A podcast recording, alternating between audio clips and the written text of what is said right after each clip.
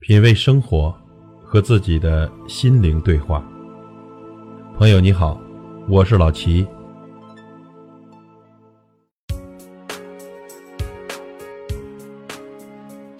最近呢，有刚毕业的年轻朋友问我，说你能不能告诉我，刚进职场的时候遇上工作上的难题怎么办？还有就是从校园过渡到职业人的心态该如何调整？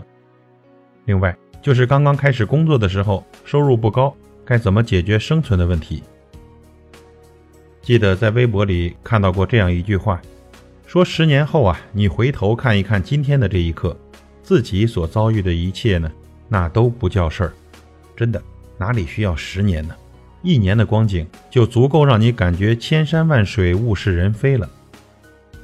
经历艰难，记住美好。其实啊，没有一种工作。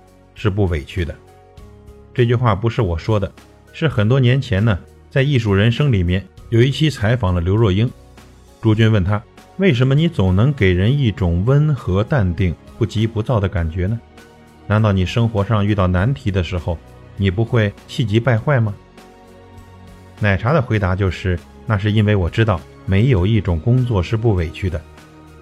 很多人都知道呢。刘若英在出道前是著名音乐人陈升的助理。刘若英在唱片公司里几乎什么都要做，甚至要洗厕所。她跟另外一个助理两人一周洗厕所的分工是一三五和二四六。这另一个助理的名字叫做金城武。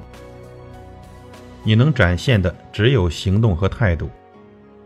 刚进职场的时候呢，我们要学习基本的职场规则。要尽快的熟悉自己工作岗位上的必要技能。我敢说，我们大学里学的那些东西，基本上到了工作环境的时候，有九成是用不上的。这个时候呢，一个人的学习能力跟领悟力就是最大的竞争力。当然呢，除此之外，更多的是我们心态上的调节。这件事情，小到我该不该跟隔壁的同事打一声招呼，大到比如直系领导给我安排的事情跟公司的流程规则有冲突。这个时候我应该怎么办？你有没有发现，这个时候啊，你就像一个黑暗中独自摸索的孩子，没有家人，没有老师，没有师兄师姐可以问，周围一群陌生人面无表情地穿梭于办公室里的走廊过道上，就像电影里的快镜头。你身后的景象千变万化，飞速流转，你自己一个人孤独地停留在原地。当然呢，从另一面来说。他们也不会因为你做的不对而用力的批评你，这种不悲不喜的态度，或许就是所谓的职业成熟人吧。所以呢，就是因为这种看似不被认可的状态，你会感觉自己一直做的不好，而且也不知道怎么才是对的。还有就是，如果只是坐在椅子上干活也就算了，很多时候呢，你是需要跟各种同事来打交道的，他们没有好坏之分。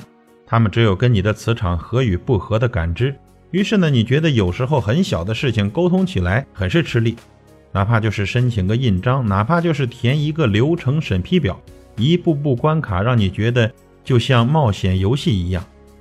只是啊，这一场游戏里没有刺激好玩的那一部分，只剩下闯关的寸步难行了。其实每个人都在熬，但是你一定要主动的学。比如那个坐在我对面办公室里的领导，他每天需要考察整个部门的协调状况；那个每天早出晚归的 CEO，他需要跟投资人说服各种前景和趋势；他还需要面对各种错综复杂的媒体关系，外加各种其他跟我国有关部门的打交道。那个在这一秒里的大爷，或许就是下一秒里别人面前的孙子罢了。很多朋友选择创业，其实呢？创业比工作更委屈。我们身边最近呢多出来很多创业的朋友。以前呢，我觉得这是一件很牛的事情，但是时间长了，我也开始辩证的看待这些事情。那些有想法、有思路、有策略的创业者，大部分都是不慌不忙，一步一步的慢慢完善。而另外一部分人呢，纯粹就是为了那一句所谓的“再也不在公司里干的比狗还累了”，就跑出来了。结果呢？自己组建团队的时候，发现不是几百个难处，而是没有终点的难处。因为你早上醒来的第一件事情，已经不光是要养活你自己，而且还有你手下的一批人。于是，那些他们以为自己曾经向往的自己当老板有多自由的想法，瞬间就没有了。这个世上哪有什么绝对的自由啊？不过是脚上带着枷锁跳舞的表演者罢了。有一个北京的创业者，他朋友圈的状态每天都是一边给自己打鸡血，一边想着执行方案。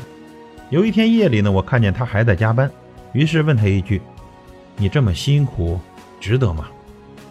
他的回答是：“我一开始就知道，作为一个创业者，你既要有叱咤风云、高瞻远瞩的格局跟视野，你也得有一个能弯下腰当宜家搬运工、装修办公桌椅以及种种类似清扫垃圾的农民工心态，否则你就不要来谈创业了。”他还说：“无论你是一个创业者还是职业人。”你会发现，每个阶段都有对应的难题，每个角色也都会有对应的难题。这个世界呀，不会因为你是一个打工的，就让你的苦多一些，也不会等你成为一个老板的时候，你就会有多牛。那些纳斯达克敲钟背后的种种苦痛，是媒体包装出来的幻象里永远不会写出来的。其实啊，他就属于那一类理智型的创业者。这种人呢，即使在创业路上走不下去了。角色换成一个职业人，他也不会是糟糕到哪里去的。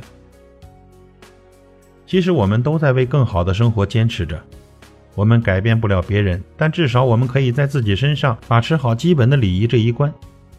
有一次，一个送快递的小伙子告诉我，说下个月就要回老家不做了。我于是问他为什么，他说自己的妹妹去年刚考上大学，需要帮交学费，自己没什么学历，只能出来做这一份工作。现在。老家的经济好一点了，所以就不想在这里这么辛苦了。后来呢，我渐渐发现，每隔一段时间，给我们送快递的小伙子都会换一批新的面孔。于是我开始明白，他们跟我一样，也是慢慢的从新人过渡到成熟人，解决了基本的生存问题后，再去寻找更好的出路。于是，又一批新人进来，如此循环。其实呢，凡事不必奢求极致。只需慢慢的变好。当然，如果这条路上如果有人与你同心，那么这份委屈可能会变得少一些、淡一些。就像我的一个朋友昨晚在朋友圈里说的那一句：“和高人聊天，最大的收获不是获得了什么秘诀，而是知道哪些弯路可以避开。”同样的道理呀，这些过来人，以及或许我有那么一丁点的资格，作为另外一波过来人的身份。我所能告诉你们的就是，没有一种工作是不委屈的。明白了这一点，或许我们对所谓的会好起来的期盼，不再是一种极致追求，要马上呈现物化的东西，而是一种潜移默化的进步跟慢慢的变好。毕竟呢，无论在什么样的岁数里，成长这件事情，都是我们灵魂里一辈子的课题。